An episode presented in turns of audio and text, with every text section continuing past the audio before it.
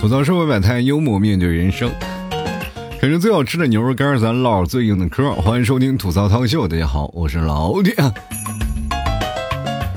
今天我就不讲感情的事儿啊，我来讲讲婚姻的事儿。现在很多的听众朋友都对我颇有意见，说老铁啊，你这天天聊感情，你说对我们单身狗这样好吗？我说这件事情啊，虽然说对你们单身狗不是很友好。但是至少啊，我是对你们抱有一丝丝幻想的，认为你们以后肯定能用得上。但是你们老自暴自弃，总觉得爱情跟你一点用都没有啊。其实感情这事儿谁都有啊，到了结婚那一步呢，肯定是当你的爱情修成正果了，两个人走到婚礼的殿堂，这是最正常的一段流程。其实现在很多人啊，不谈恋爱不是因为我不想谈，或者是。因为我实实在是追不到人啊，乃至于我身边全是罗汉，身边全是尼姑，是吧？我找不到合适的人啊！全世界那么多男男女女，没有一个是我能看得上眼的。当然了，如果说这个问题只是你单方面觉得你没有一个看上眼的，其实反过来也是没有人看得上你啊。很多人呢，不是说。因为某种特定的因素或者条件不去谈恋爱啊，比如说啊，我自己不喜欢谈，或者是我被迫单着，我或者是不想相亲等等等等这些外在因素啊，不是，他可能就是单单因为害怕，总是感觉身边的这些婚姻啊，进入里了以后，感觉没有几个幸福的，尤其是在原生家庭当中啊，我想各位朋友每个人。在成长的路程当中，都知道自己爸妈打架的时候那种心情、那种忐忑的感觉，对吧？尤其是从小到大，对我们造成了很严重的心理影响。就比如说像我小的时候，真的是受过这样的，因为我爸我妈在小的时候啊，在我小时候啊，他们俩就经常吵架，一吵架，我感觉我自己就受到伤害。首先呢，就是他们吵架就他们吵架吧，你打我干什么？就谁看我都不顺眼，感觉我就是他们罪恶的源泉，你知道吗？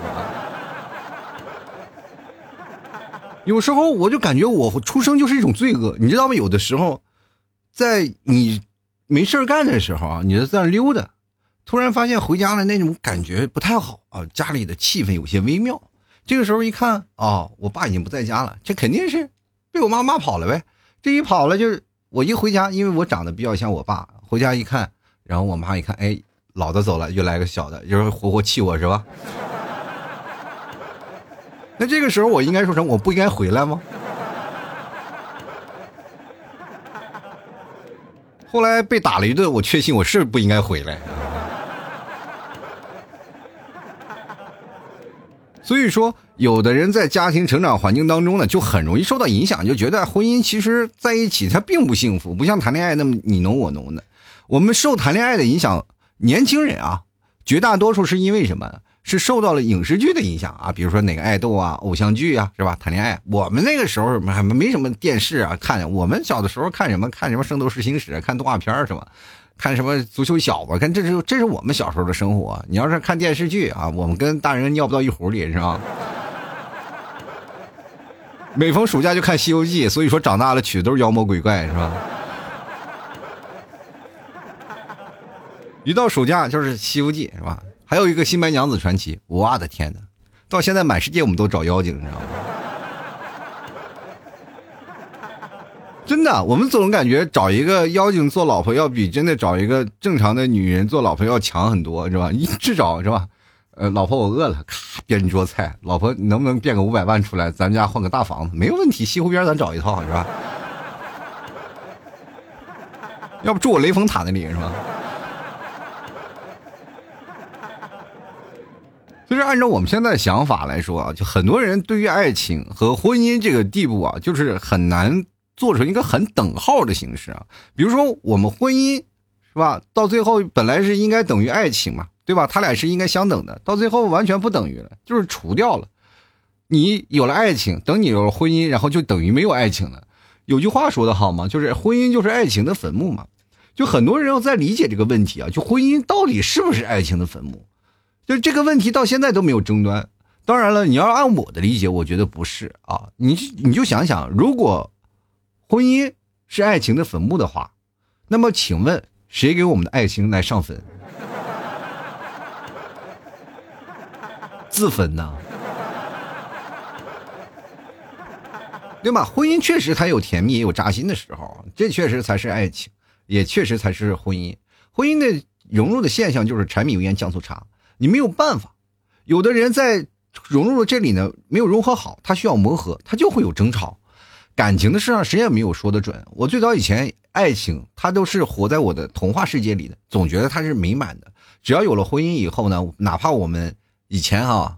还没有结婚的时候，已经过上了其实现在婚后的生活。但是你结婚以后呢，你开始有了孩子，有了家庭，有了责任感以后，你突然发现这种种的压力就过来了，因为你要孝敬老人呀，或者怎么样，等等等等，包括教育孩子呀，这些所有的事情都压到你们两个人的身上，于是乎你们压力就特别大，慢慢慢慢就会产生一些磨合，产生一些争吵，这就让我们成为了在爱情当中非常难过的一道坎儿。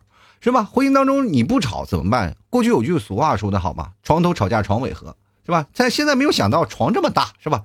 因为一家里都一般都放两个床，是吧？我从这个床头吵完，我就去那个床头床尾，我合不上，我这。所以说，爱情到最后呢，你演变成了婚姻，婚姻就变成了坟墓，杀死你的爱情。那么它是坟墓吗？其实也不一定是啊，就可能是没有经营好你的婚姻罢了。其实现在你去结婚的，有很多人不理解啊，就是说有多少是因为爱情？确实有很多现在这样的现象啊，结婚了不是因为爱情，而是因为能踏实的过个日子啊。这个问题就是很难想象了。我们向往的是爱情，为什么最后又融入到日子当中了？婚姻跟爱情是不搭嘎的。这句话可能很多的人不太理解，包括现在小年轻老 T 啊，你这话说的我有点懵啊！什么叫做爱情和婚姻是不搭嘎的？有的人你看相亲就问你有没有房，你有没有车，这就跟爱情没有关系，因为他过的是以后的日子的生活啊。爱情当中应该是，哎，你情人节给我买什么礼物呀？啊，好幸福啊！我是，这才是爱情，对吧？所以说，绝大多数的人啊。没有选择在跟最爱的人相互在一起，而是选择了适合的人，啊，就结婚了。真的，生活当中你会碰见这样很离奇的事件，比如说你特别喜欢一个人，两人爱的死去活来，但是因为一点点小小的矛盾啊，争吵，争吵完了以后就分手，分手哭的死去活来，这个忘不了你，那个也忘不了他，两个人在哎这思考煎熬当中不断的互相拉扯，好几年了啊，两人哎呀就不愿意复合，到最后两人，呃。正准备要突破表白呀，爸妈等不起了，给你介绍相亲对象，两人纷纷步入各自的生活。这样的生活现象太多了。比如说，有个人啊，真的是跟他在一起，他爱不起，又分开了，分开了，结果最后选择了一个什么非常碌碌无为的人，然后就跟他结婚了。你这个当时心里就特别毛躁，你说为什么我那么优秀，你不愿意跟我在一起，而且两人爱的那么浓？这有句话说，相爱的人不能在一起，确实是我可以选一个爱我的人，你你知道吗？选一个爱我的人，我会少受点折磨。这句话说出来，其实很多人觉得不负责任，但是按照自我的条件出发啊，俗话说人不为己，天诛地灭，呃，天诛地灭嘛，你一定要为了自己的幸福而出发嘛，找一个哎。哎，对我好的人，那么我们可能将就将就活着也就可以了，这一辈子就过去了。但是，殊不想你到未来的生活还是会有矛盾啊！你可能对他的那种的期盼啊，并不是你想象那么高，以至于变成了最后婚后他们不幸福啊，两个人就天天的吵架，是吧？然后造成了就有一方就是，哎呀，他喜欢你吗？他就不顶嘴吗？他就在那里默默的承受着，有一天爆发了，你俩谁都不好受。这就是现在一场生活。现在不应该说是婚姻了，这是一场合作。两人签个合同啊，然后婚姻这个结婚的证书拿到手了，合同签完了，然后有效期多少年？现在还没有定啊，对吧？那什么时候拿着离婚证了？那结结婚合同到期了是吧？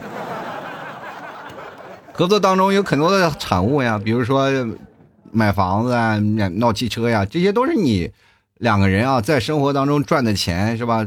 采购的家庭必须要的东西，对吧？到离婚的时候，他肯定都是要瓜分家产的。所以说，这就是一场合作啊！包括你生孩子也是嘛，两个人研究研究，要不要要个孩子？要吧，要吧，要吧，共同财产，共同财产。是吧？你说合好就好，两个人就继续合作下去；不好的话，两个人就半路分道扬镳。这是非常简单的事儿所以说，在感情的道路上，两个人谁对谁错说不清楚。但是你说了，为什么我们不愿意挑一个非常爱的人，两个互相爱的人，而且爱的特别你侬我侬的那个，而且特别深那种人，反而就不能在一起？因为你对他的期盼太高了，你希望他特别好，而且你自己纠结，容易把自己纠结成神经病，你知道吗？真的，你如果你特别爱一个人，他如果从你眼前消失一分钟，你都感觉他出轨了。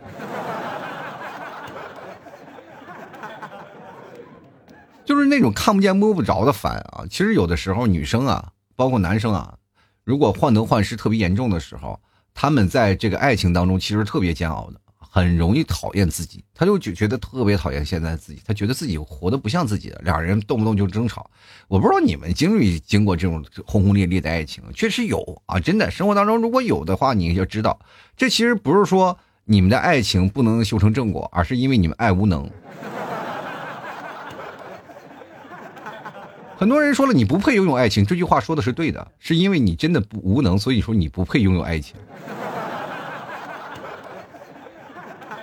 爱情你要把它变得圆润啊，变得罗曼蒂克。当你真的上了年纪啊，比如说很多的人到了三十多岁了才幡然悔悟啊，就是说我真的可以拥有很多完美的爱情的，是吧？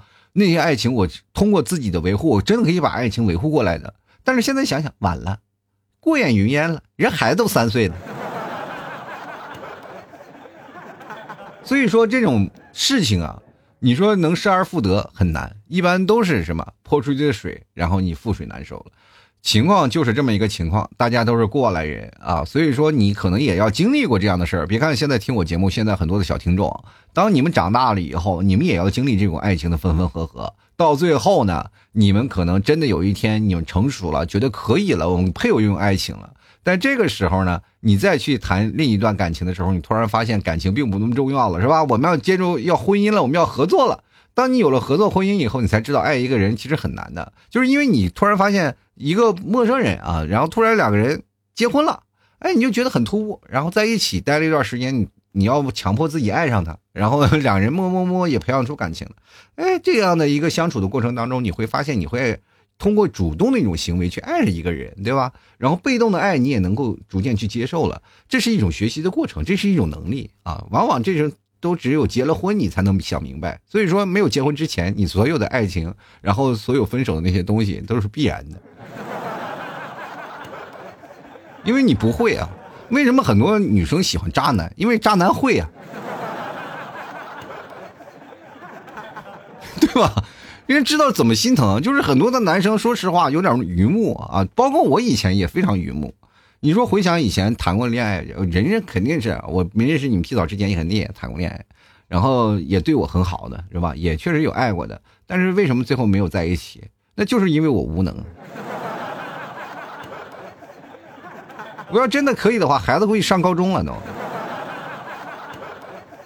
所以说这件事情，你每个人都经历过，你不要去后悔，就过去就过去了，你不要再去想，就是可能往往前翻一翻，你说，哎，我还后悔啊，当初为什么没有跟他在一起啊？如果要在这样的话，只会自寻烦恼。人要往前看，所以说，你说爱情是坟墓吗？不一定是。咱们首先来分析啊，咱分析这个坟啊，坟是什么呢？就是死了，对吧？有人死了才有坟。那爱情呢？咱们呃用它来理解说，其实说实话也是看不见摸不着的。每个人对爱情的理解都不一样的，对吧？如果爱情没了，咱们把它具象化一点啊，说成实物了。如果爱情没有了，分手了，那你首先会什么？会心疼，那就可以说是折合实物的说法，就应该心死了，对吧？心死了你才有座坟嘛，对吧？就不再心死了，不再跳动了，那是不是我们就可以理解为呢？结婚了就不再心动了？那么如果你有这样的想法，就说明你的婚姻问题出在了什么？出在了人的身上，对吧？就爱情本来是可以活的，但是你眼巴巴瞅着就见死不救，所以他才吃坟啊。那你如果就救了，比如说有一个病患啊得心脏病了，那这个时候医生干什么？肯定要给他救啊，是吧？电击啊，心肺复苏，肯定是要做这个疗法。你一看爱情在那抽搐了，你你还不还不想着救？你琢磨着，哎，这管在哪儿？我要拔，我说。所以说，你婚姻是否幸福的基础，首先是你能不能把你的婚姻抢救过来，是吧？日后是否能勤加保养。每次在谈恋爱的过程当中，在结婚的时候，你首先要摸一下兜，自己是否带了速效救心丸啊？没有爱情的婚姻是不会幸福的。那么很多人说了，那么相亲了以后婚姻他们不幸福吗？那是不幸福呀。但是你们要把婚姻在过程当中要进行融合，然后变成爱情啊。你知道吗？日子过久了，日久生情这件事情很正常的。过去啊。父母那辈儿的爱情，其实说实话很难的。就是像我们现在这个年轻人，我们自由谈恋爱，你以为自由谈恋爱就好了吗？多数都谈不成恋爱，因为有自己追求的目标、自己的理想，所以说你择偶观和你自己想要找的另一半的要求，你是心里有一个度数的，对吧？你一定要找一个相对来说比较可靠的。但是过去呢，像父母包办呀，或者是强行的撮合的那种婚姻的方式，你总是不喜欢，但是没有办法，你还必须接受。接受了以后，你才会拥有你自己的爱情。而且周边内卷的非常严重。你我们现在想谈恋爱，我们其实不内卷的，大家都是是吧？单身狗啊，就是有单身狗同盟是吧？你结婚了撒狗粮的，你自己在朋友圈自己来回炫耀。那过去没有啊，过去就是说啊，隔壁村的如果说结婚了，你还没有结婚。全村的人戳你脊梁骨，你知道被剩下就代表你不够优秀。你知道这最值得炫耀的是什么吗？就是我娶媳妇儿了，你知道吗？所以说，爱情和婚姻，你要是什么？当你爱情是不需要运营的，爱情的时候是你需要如何把你的所有的爱你去挥发出来，全心全力去爱，然后保持你自己生活那种的向往的热情。你的目的地是哪儿？就是婚姻。你俩就是把这个爱情过得非常的激烈，激烈到你以后到婚姻非常平淡的时候，你依然能想起那段轰轰烈烈的爱情，这是可以的。当你到了婚姻以后，你想办法是什么？是运营，是维护，维护两个人的生活的状态，是吧？两个人度过柴米油盐酱醋茶，是吧？然后在生活当中的一些沟沟坎坎，通过一些磨合，我们都已经可以过了，这才是常见的一种模式，对吧？然后你如果光靠爱情啊，没有那些。最早以前的那个些信任，婚姻是不行的，就是可以这么跟你说，就像我刚才讲的，离开一分钟就以为他出轨了。就是现在婚姻中常见的一种沟通模式啊，你会发现一件事儿啊，就很多的男生啊，因为我现在见了很多的朋友啊，就是很多的男生结了婚以后啊，跟我的想法呢，其实有些地方是一样的，但有些地方是不一样的。因为我这个人呢，我喜欢主动出击啊，就比如说。像你们七嫂，她如果在婚姻的状态当中，我们俩的结婚就像，呃，整体，像一个洗衣机啊，洗衣机有滚筒嘛，不不停在滚是吧？不停在滚，不停的就是在婚姻在不停的往前滚，只要按上那个婚姻的启动按钮，我们就会把这个感情的东西啊，就不好的事儿全部洗走，那些脏东西全让我洗走啊。所以说你们七嫂每次出来都白白净净的，就是每天被我洗脑是吧？所以说，感情的过程当中啊，你们要不然有一个变成洗衣机，有一个要不然变成脏衣服往里丢，是吧？还有一种呢，感情的方式就是经常会有一方啊，就默默承受啊，就比如说经常会有那些妻管严，我不知道各位朋友有什么感情啊，就是那种妻管严的模式，我也有哦。我说实话，我挺替你气嫂的，因为确实说实话，我不是说。不想去抵抗啊，说跟你屁嫂就是对着干，我要去干什么去干什么，我要干什么是吧？没有没有必要，因为如果是这样的话，你会多出时间来去哄他啊，多出时间来去闹他，你会发现你的时间更短了，是吧？他就非常的生活他不饱满了，是吧？他肯定要跟你吵一些架呀，然后来弥补他身上的一些事儿。所以说这些情况呢，我们经常会发生。婚姻的状态，有的人觉得不幸福，就是你很累了。尤其是现在很多男生啊，压力也蛮大的啊。就比如说啊，公司上的压力啊，还有一些事情的压力啊，到家里其实还是受的一些压力。就是这些种种压力在这里啊，就会造成很多男生他回到家里呢，是吧？就坐的不愿回家，就宁可在车上坐着。就是经常会我们看在电视剧一些行为啊，就是女生一看男生还不回来，到地下车库一看，在那车库里。抽着烟在那听收音机啊！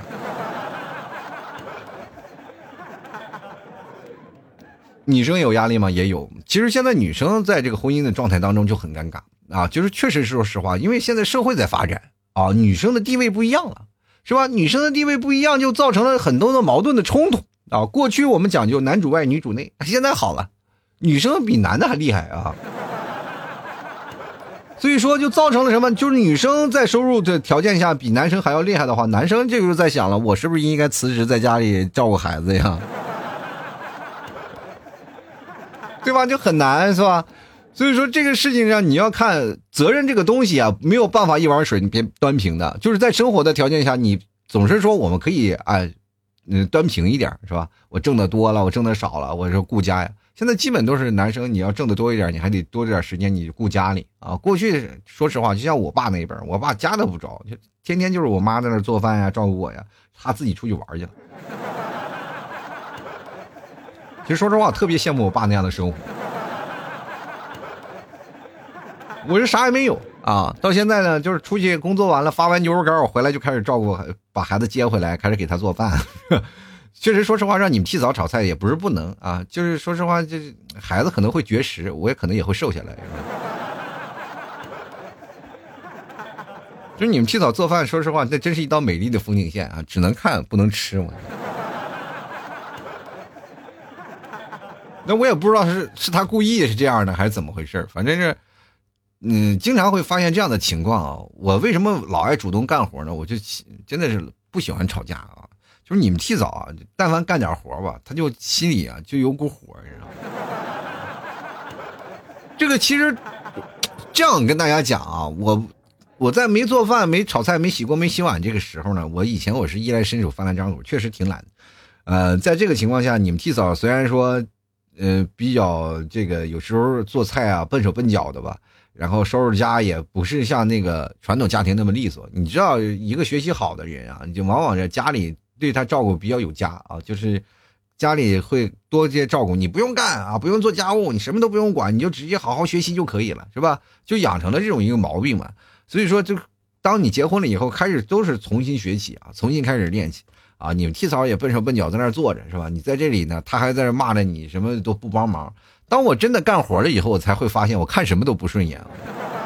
这个 确实是代入感很顺啊，就是说，你就是觉得这么简单的一件事情，你做的就是你在这里刷锅洗碗，你看你们替嫂在那坐着呢，你就你就恨不得就过去跟他说，你哇哇，对他破头大骂。我突然特别理解我妈了，知道吗我也特别也理解你们提早在洗碗的时候为什么会容易发火。所以说，最好的方式啊，就是你跟夫妻最好的相处方式就是，他只要洗碗的时候能逃尽量逃。离得越远越好，尽量不要出现在他视线范围之内。我现在有一个非常好的一种方法。过去说实话，我跟你们提早在一起，两个人的基础就是说，只要你提早洗碗，我就出去玩去了，出去溜达去了，或者去上班啊，或者干什么。到晚上的话，就坐在电脑前乖乖准备节目。你只要工作啊，其实也没什么事儿。就把你闲着坐那里玩手机，那就这些事儿真不行了。是吧？他总有一些由头嘛。你要不然不蹲地呀，不扫地呀，你在那里忙点别的呀，是吧？总要给你安排点活。那现在可以好了，是吧？有有小 T 了，有我们家儿子了。当你们替嫂洗碗的时候，我就不会把我们家儿子就往那一扔啊。你我们家儿子在那里拆家，然后你替嫂把火全发在他身上，我就非常的庆幸。然后我还帮他劝他，哎，别生别生气，我来教育教育他。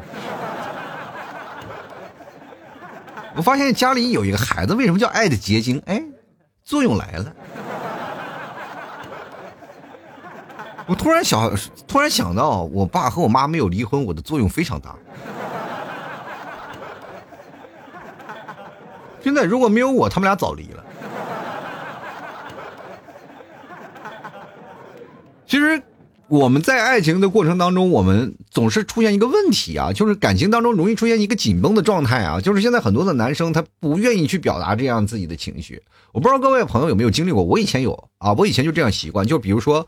女方在吵架的时候啊，我尽量忍耐，我就是绷着，我不跟你吵，我跟你吵了没有用啊，因为我吵，咱俩吵的点不在一样。我如果说就事论事的跟你去吵，你到最后呢，就会给我扣上一顶帽子，说我这个人太较真儿，什么事儿都说啊，我跟你说说不明白，反正各种的东西都可以把把我脑袋上挂着什么直男癌，各种东西都在往脑袋上扣，能扣七八都是的，七八十顶帽子，我感觉我那时候就应该卖帽子。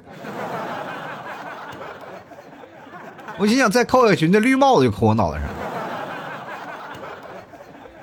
所以说，你不能跟女生讲理，讲不清。她在给你讲感情，你给她讲道理，是吧？你开始跟她讲感情了，她突然又翻过来给你讲道理，讲不明白。所以说，我就经常不吵架啊。这我不是在吐槽女生怎么回事啊，就是全底下所有的女生都是这样，因为我们男生和女生的构造不一样，女生是非常是吧？非常那个情感比较细腻的啊，我们是非常理性的，所以说我们在一个情感的方面和一个理性的方面，我就没有办法达成对调。就是说很简单嘛，就是有些时候女生说的话我们非常不理解，女生老把我们男生想的特别聪明，跟你们一样聪明，没有男生其实真的没有你想象那么聪明。女生啊，她总是认为我说句话男生就能懂，其实说实话，你说那句话跟我们想一辈子。有的人真的就进了棺材板都没想明白，哎，我的初恋到底为什么跟我分手？你知道吗？所以说你在感情当中讨论那些问题，你要不明白了说明白，但是女生又不愿意啊，我就奇怪了，说明白话有那么难吗？就是你因为不蹲地我才生气的，你就直接说这句话就完事了，非要把扯的七八绕好多圈那我们再开始一一给你解释，我要的说的不是这个，你到底说哪个？你能不能跟我说一个实诚的话呀？我要跟你说的是呢，就你能不能顾顾家？这又跟蹲地有关系吗？总是非常隐晦的说啊，但是我们男生非常直白的去讲述这件事情。你个直男，是我们是挺直来直去的，你能不能直一下给我们看看？你除了黑长直，你性子能不能也直一点？不要拐弯抹角。所以说，这我们就是相处下来比较累的，是吧？老是感觉感情当中不是过着甜蜜的生活，而是来每天过着综艺的生活。你猜我猜我猜猜猜我。所以说，就很容易出现爆发一种冲突。啊，所以说时间久了，你就会容易容易产生一些，哎，这个逃避心理啊。男生就经常会逃避，然后女生就追着屁股后头问，男生就逃避。逃避久了以后，他就会是因为关系一直是紧绷的状态嘛。这些事情你是不会去松掉的。男生一直是紧绷状态。有句话说得好啊，不是忍无可忍，无需再忍，对吧？男生总有忍耐到极限的一天，就是突破到了你忍耐的极限啊。就女生总是希望。突破你的底线，让你把这些话发这个说出来，对吧？你能理理我，但是不断的你说你的底线还在，你还能忍是吧？就是女生就是想你赶紧理理我，赶紧说话是吧？你这个东西你不能单方面越她女生其实也着急，也想让这个感情的关系，这个两个人相处的就稍微缓和一点。结果没有想到，那那对面崩了啊，崩太紧崩断了啊，于是乎就。破口大骂，两个人的感情就完蛋了，一些一点小事就开始吵了，呃，从此从紧绷的状态变成了争吵的状态，然后接着就是冷战呀、分居呀，谁都不理谁，就变成了这样，就是爱情就真的变成坟墓了，是吧？其实我们明白，就是两个人方向，其实为什么会出现这样的问题啊？就是我们在表达什么，总是在表达感受啊，我们很少表达需求，对吧？你说我们。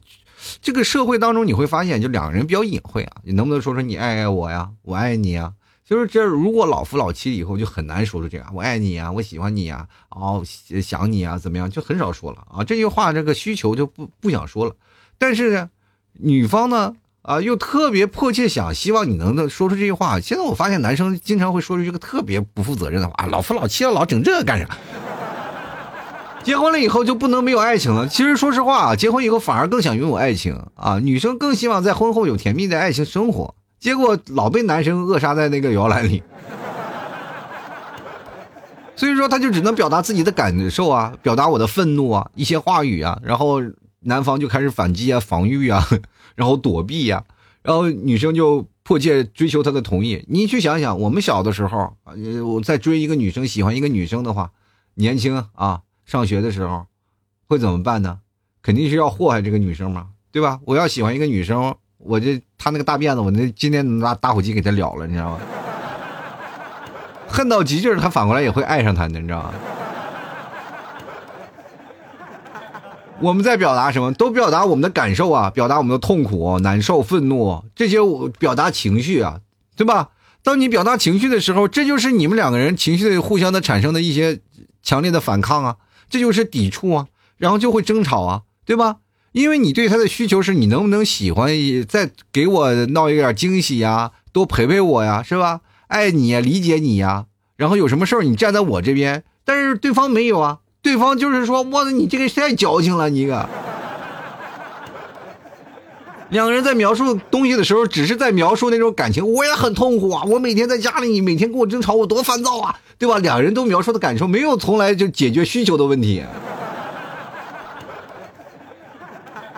然后指责、谩骂这些东西，都会让对方不搞受啊。两个人都有，不管你是什么样的行为，就是男生也会出现这样的情况，女生也会出现这样的情况。你们就是老是出现感受，但是说句我爱你敢吗？不敢啊，两人不敢表达了，就是也不好意思了。就是呢，好，比如说拉手吧，就感觉啊，左手拉右手没有感触了，对吧？这就是你们爱情已经在褪色了。你们要保持爱情的新鲜度，这说说明你们两个人在爱情的经营上就不行，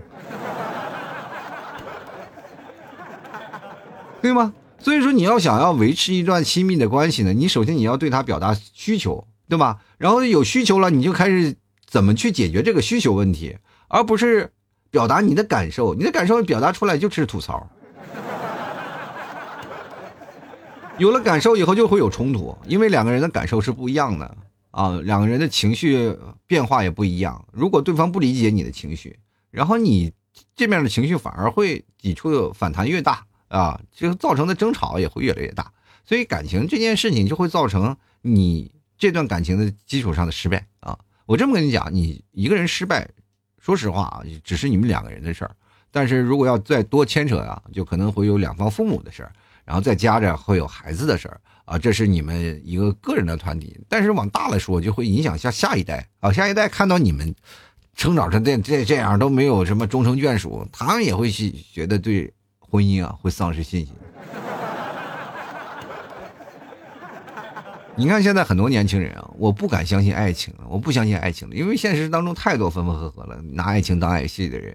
我们发现现在很多的年轻人啊，就要不然奔着工作，工作完了该到结婚的时候被催的死去活来，催的死去活来了，被迫去结了婚，结了婚以后婚姻不幸福，两人二无能啊，没有办法经营感情，也不会啊，说实话就光奔着奔着这生活了，光奔着忙碌的节奏了，是吧？以以至于在生活当中去失去了谈恋爱的那种想法，谈恋爱的那种感受，到最后呢？哎，也是个分手啊，最后变成了孤寡老人，每天孤寡孤寡，感觉嘴里吃个蛤蟆似的，天天说自自诩自己是什么单身狗啊，我是单身狗啊，我啃狗粮啊，生活怎么样怎么样？但是到最后后期，你还是能碰到喜欢你的人，对吧？要不然人为什么还有二婚，对吧？二婚着急实在不幸福，还有三婚，谁都有追求自己幸福的权利啊，并不是说没有。是我跟各位朋友讲。喜喜欢一个人，或者是想追求爱情这件事情不丢人，不要老拿着自己是单身狗，我是单身主义这件事情啊，没事儿啊。你该经历的事情是经历一下。我前段时间很多的听众朋友会跟我说，老 T 你对我们单身狗不友好。其实我现在确实恰恰实实的我在对你们非常友好的一种行为，要告诉你们，单身狗其实是最棒的，因为选择权都在你们手里，我们不敢选择了，是吧？对于已婚人人士来说，我们要再做选择是一种不道德的行为。对吧？对谁都不负责任，所以说这件事儿啊，我以前没想明白啊。以前在结婚的时候，我也非常惶恐。你去，你去想想，我三十多岁才结婚，我其实对于婚姻这种是非常丧失、缺乏安全感的人。我总觉得我这一个人，我无法带给另一个人幸福啊。但是随着时间的推移，你会发现慢慢会好一点对吧？就是在我最困难的时候啊，我在每天要饭的时候，你们提草也没离开，对吧？在我天天在打包牛肉干的时候，人家也没有嫌弃我是一个卖牛肉干的。所以说，在种种情况下，我才会发现有多一份理解，多一份支持，多表达表达你的呃这个情绪的需求啊，然后你把需求说出来就好了，少说一点感受啊，这些情绪感受的情况你就咽在肚子里，对吧？不开心与不开心，你就是如果你的感受不行了啊，感觉到了愤怒，感觉到了不愉快，感觉到了心情非常的不爽。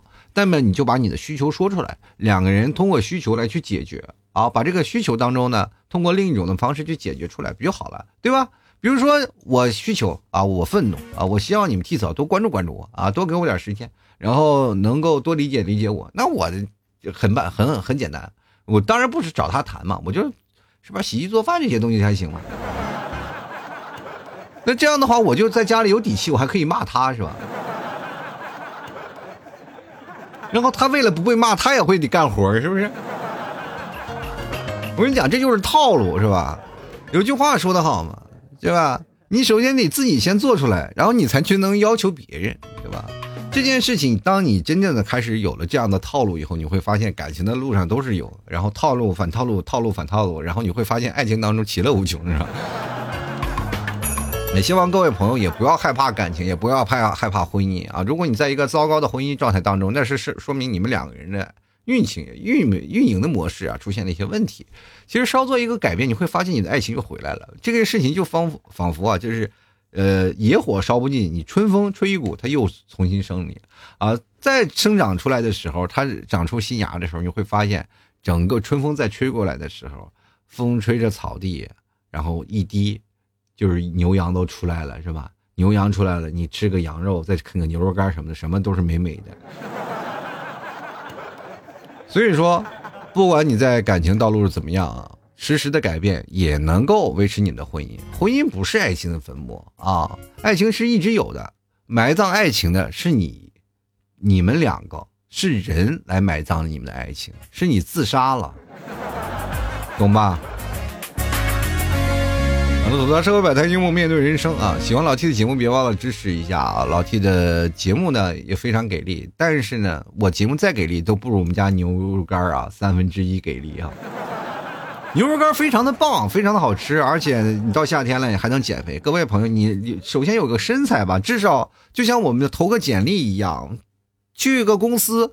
简历人一看啊，你这什么也没有学历，这不行啊，是吧？至少你有个上个大学，上个本科，哪怕你是个二本也行，是吧？你至少有个简历，有个敲门砖。当你进入了公司，你本来啥也不会，你进去了，你再能再重新学习，你突然发现这个鱼如鱼得水，你的职业生涯就开始了，对吧？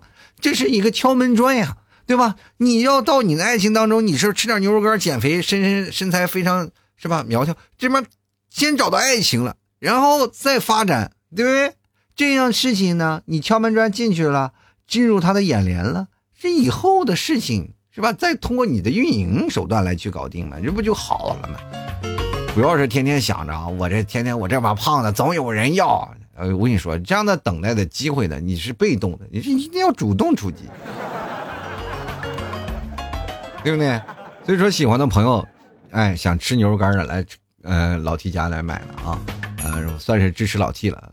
放心，老 T 家的牛肉干绝对是百分之百的内蒙纯牛肉啊！你真吃到纯牛肉的机会真的特别少，人现在市面上做假货也太多了啊！真的是为了省本，呃，省成本的太多了，而且口味啊、口感跟我们家的差太多。所以说，喜欢的可以，你反正这辈子嘛，你可以没有爱情，但你不能没有吃过老 T 家的牛肉干。对，你至少得吃一袋，吃一袋，想感受一下啊，你才明确到哦，这个听老 T 的节目为什么要啃着牛肉干。原来真的是有道理的，你去想想，你连我们家牛肉干都啃过了，世界上还有什么难题能够难得到你？对吧？你去想想，十三亿人口啊，你只是那个十三亿当中的特别少的一部分，也就是我看看啊，真的有个五万人啊，五万人可能说的多了，几千人啊，对吧？只有几千人吃过我们家牛肉干，你去想想，十三亿人口，只有几千人才吃过我们家牛肉干。我跟你讲，这个就相当于稀缺版本了，老厉害了。所以说，喜欢的朋友们啊，赶紧来支持一下！呃，最重要的一点还是各位朋友关注老 T 的公众号，主播老 T，主播老一个中文的 T，里面我所有联系方式都有啊。如果实在是记不清楚，也可以到老老 T 的公众号里去找，好吧？